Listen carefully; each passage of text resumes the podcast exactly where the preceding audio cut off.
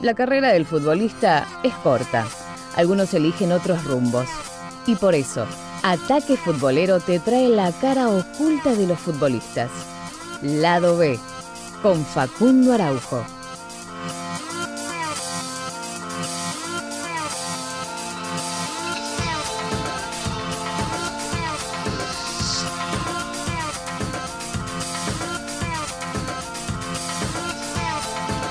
Le damos la bienvenida entonces a un nuevo capítulo de lado B en Ataque Futbolero. Hoy vamos a contar la historia de José Manuel Pinto, el ex arquero del eh, Barcelona. Muchos lo conocerán porque estuvo presente en ese Barcelona del 2009 al 2012 que ha ganado absolutamente todo lo que jugó con la dirección técnica de Pep Guardiola y eh, los monstruos que estaban en ese, en ese Barcelona. Pero vamos a contar primero dónde nació, cómo comenzó su carrera. José Manuel Pinto nació el 8 de noviembre de 1975 en eh, Cádiz, España, en el puerto de Santa María, bien andaluz él. Y obviamente si decimos andaluz, comenzó a jugar justamente en un equipo de Andalucía. Estamos hablando de el Betis B. Esto que muchos clubes de España tienen. Eh, su segundo equipo, el Barcelona B, el Real Madrid de Castilla y el Betis B también tiene su equipo y es ahí donde José Manuel Pinto empezó a jugar al fútbol. Estuvo muy poquito en el Betis B porque en la temporada 97-98 ascendió a la primera del equipo al Betis y allí fue donde debutó. Un año más tarde se mudó para Celta de Vigo. Estamos hablando de la temporada 99-2000. Subrayen este año, el año 2000, porque es muy importante para la historia de José Manuel Pinto en cuanto a su lado B, ¿sí? su carrera extra futbolística. Pero bueno, llegaba él al Celta de Vigo y de a poquito empezaba a ganarse la titularidad, de a poquito empezaba a sumar cada vez más minutos, a tener vallas invictas, tales así que se quedó hasta 2008. Ocho años estuvo en el Celta de Vigo, muy importante en la temporada 2003-2004 en, el que en el que el Celta quedó sexto en la Liga Española y así logró eh, su clasificación a la, a la Champions.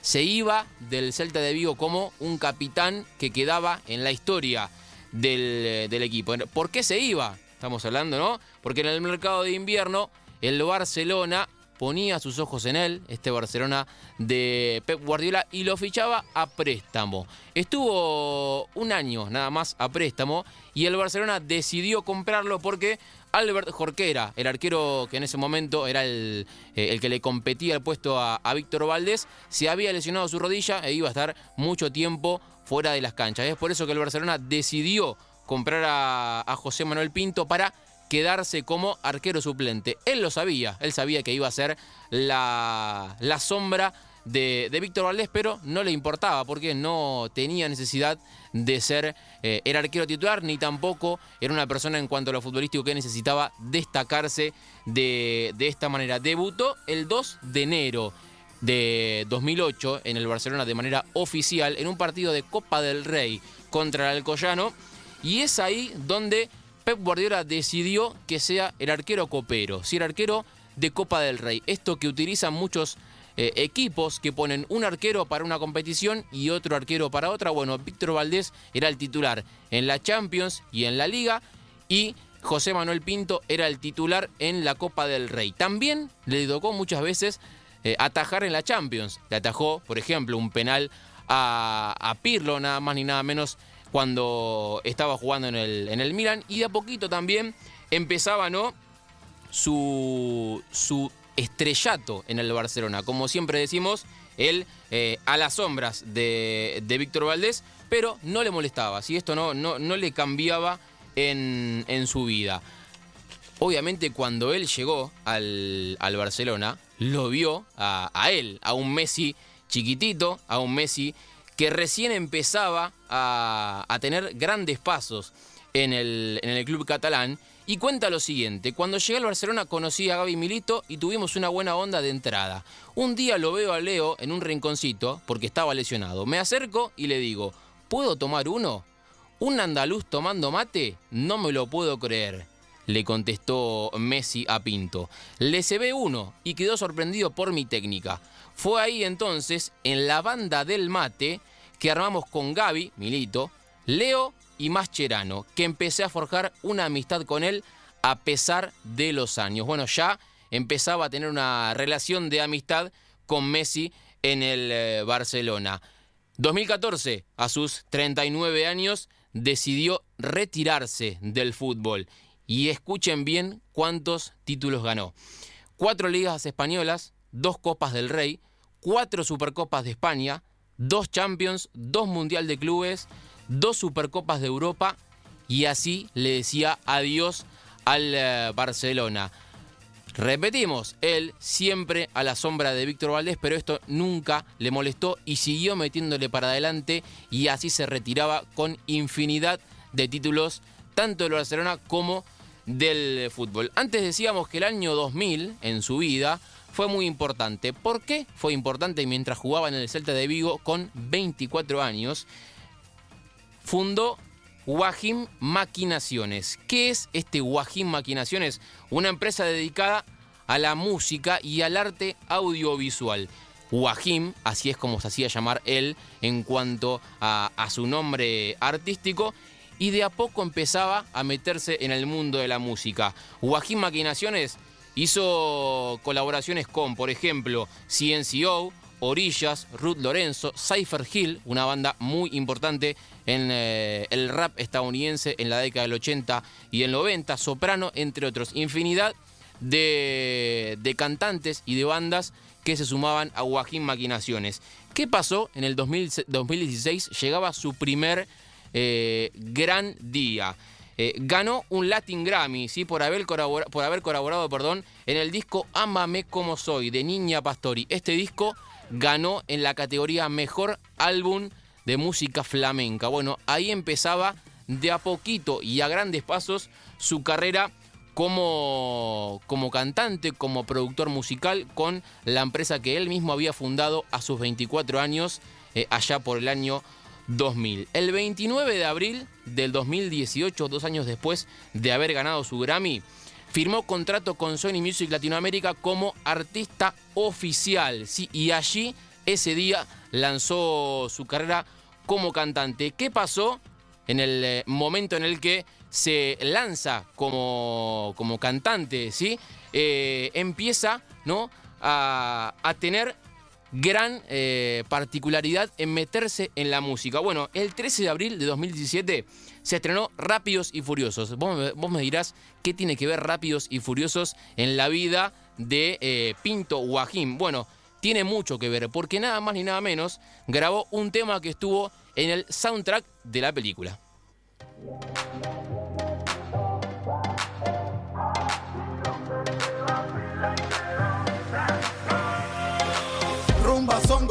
El.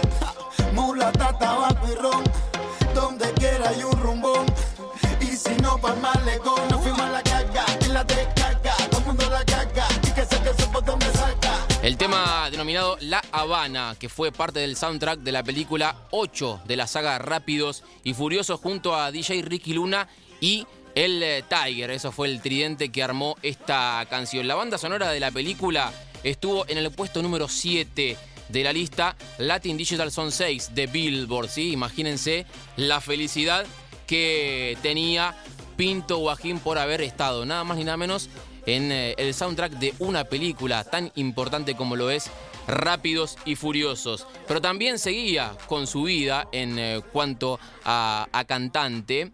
Y se empezaba a meter con ex compañeros. Sí, sí, como estás escuchando bien. Ex compañeros. Estamos hablando de nada más ni nada menos Dani Alves, un ex compañero de él en el Barcelona, histórico y leyenda en el equipo, y hacía también otro tema.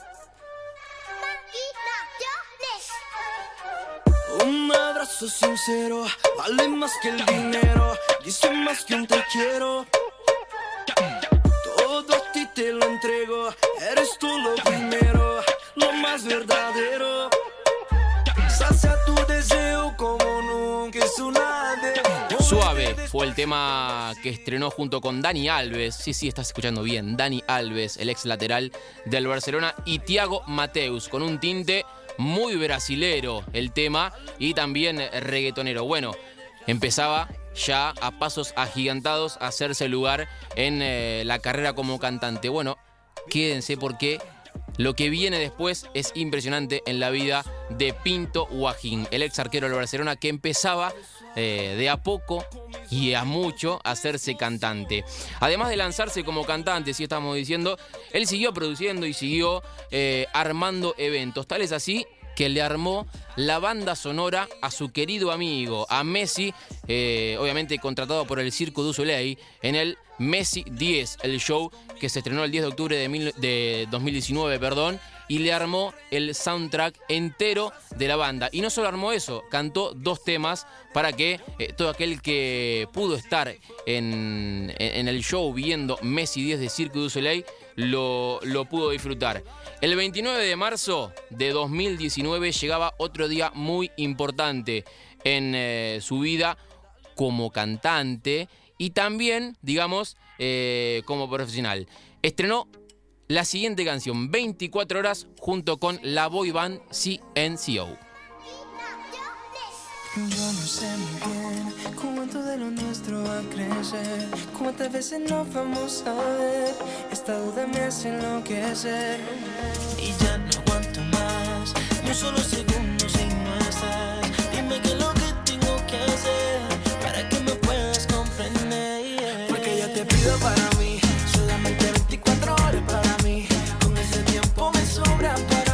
24 horas fue el tema que grabó con la Void Band, salida de un reality show estadounidense de habla hispana. Estamos hablando de CNCO. Y su primer gran tema, que en solamente un día, 24 horas justamente, tuvo 9 millones de visitas en YouTube. Y hoy en día, si uno entra a la canción, tiene más de 25 millones de visitas en esta plataforma digital. Lo último que hizo en cuanto a su vida como cantante Pinto Guajim pero fue el boom de su carrera. Nada más ni nada menos se metió a grabar con una artista argentina. Estamos hablando de Lali.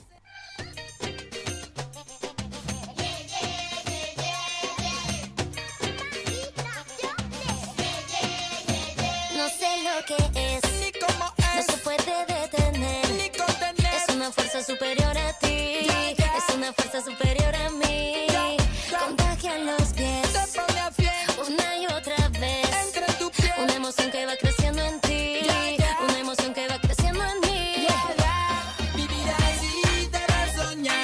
Salta la comba. Fue el tema que sacó junto a Lali, ¿sí? la cantante argentina que está rompiendo con todo tipo de récords en el mundo. Y eh, se lanzaba con eh, ella cantando Salta la comba, que es una especie de salta la soga. Si uno busca el video en YouTube va a ver que se trata únicamente de saltar la soga y empezó justamente un challenge, hashtag salta la comba, que muchos se empezaron a, a sumar y a mandarle su video a Pinto Guajim. Lo último, curiosidad, con el número 13. Escuchen bien lo siguiente, es su número favorito y fue el que usó en el Barcelona. Uno dice 13, es mala suerte. Bueno, para él no tiene nada de mala suerte. La primera curiosidad, el disco que se llamó CNCO, de la banda justamente CNCO, que él colaboró con eh, su empresa que había fundado en el año 2000. El tema en el que colaboró era el tema 13. El soundtrack de la película Rápidos y Furiosos, en el cual está su tema La Habana, también el soundtrack era la canción número 13. El, día que ganó la primera Copa del Rey con el Barcelona, que él ganó, fue un 13 de mayo de 2009, 4 a 1 frente al Athletic Bilbao. La cuarta coincidencia, día en que debutó en el Celta de Vigo, su segundo equipo en su carrera profesional como futbolista. Quinta eh, curiosidad y coincidencia, 13 de abril de 2017 fue cuando se estrenó Rápidos y Furiosos 8, película donde él tenía un tema llamado La Habana. Sexta y última coincidencia con el número 13 y la vida de Pinto Guajim, 13 de diciembre de 2019 fue cuando se estrenó el tema Salta la Comba con Lali Espósito. La carrera y la vida de Pinto de José Manuel Pinto en Ataque Futbolero.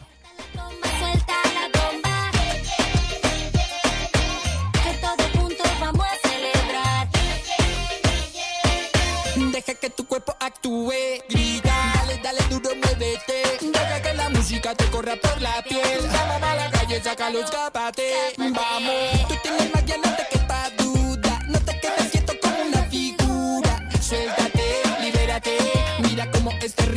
lo malo locura. Mira, si te de soñar, siente la música, déjate llevar. Tu corazón palpitará, hasta la comba vamos a bailar. Club 947